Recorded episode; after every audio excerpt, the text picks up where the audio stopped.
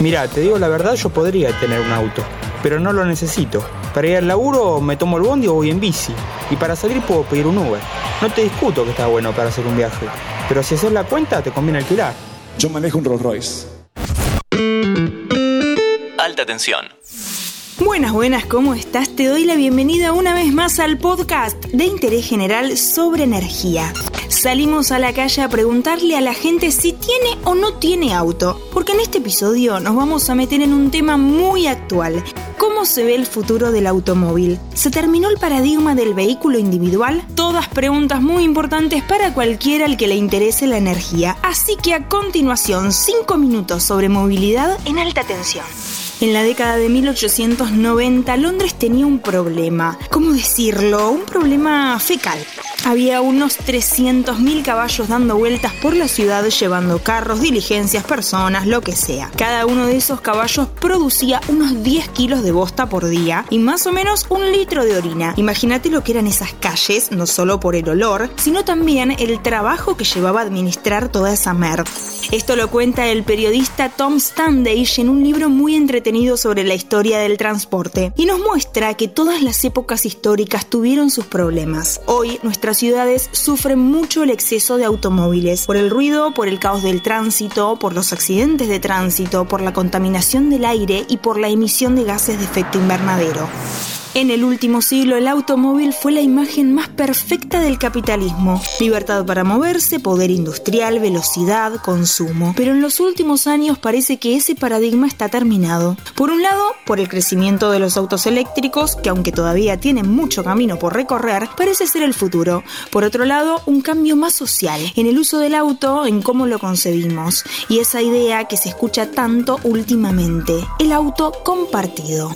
Algunos datos. En 2017 se produjeron 97 millones de automóviles en todo el mundo. Ese número nunca se volvió a superar. Desde principios de los 2000 el crecimiento de la demanda estaba impulsado por Asia, en especial China. En 2004 se vendían 5 millones de autos en China y en 2017 29 millones. Eso se frenó y algunos especialistas se lo atribuyen al crecimiento de Didi, el Uber chino que solo en China hace más viajes que Uber en el resto del mundo, casi el doble.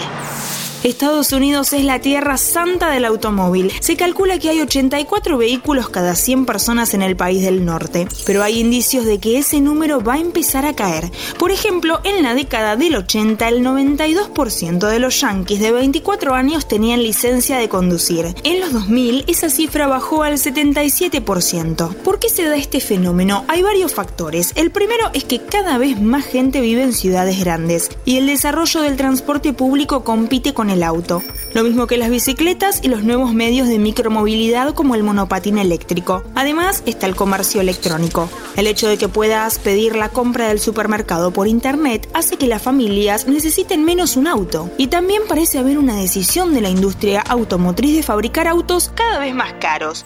Mira en la calle, estamos en la era de los sub, autos más grandes que el Volkswagen Gol o el Fiat Uno, que eran los más vendidos de su época. Los autos modernos tienen más prestaciones y hay que son menos accesibles. A partir de la pandemia hubo una crisis en la producción de microchips y eso todavía en abril del 2022 está generando frenos en la industria automotriz. Por eso y algunas otras razones faltan autos en las concesionarias argentinas y por eso también hay algunos usados que están más caros que su versión 0 kilómetro.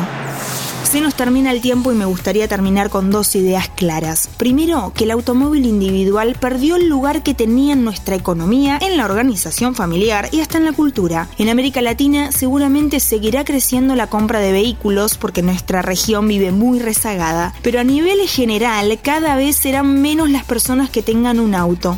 La segunda idea es que probablemente cada vez sean más personas las que puedan acceder a usar un auto, con servicios tipo Uber o también alquilando o pagando una suscripción para levantar un auto por la calle. Y quizás eso sea una buena noticia. El futuro es extraño, así que hay que esperarlo preparados. Yo soy Antonella Liborio y esto fue un nuevo capítulo de Alta Tensión. Te busqué en mi auto rojo a las seis. Que en verdad no me quedaba muy bien. No te vayas sin seguirnos. Entra al perfil de interés general y activa la campanita.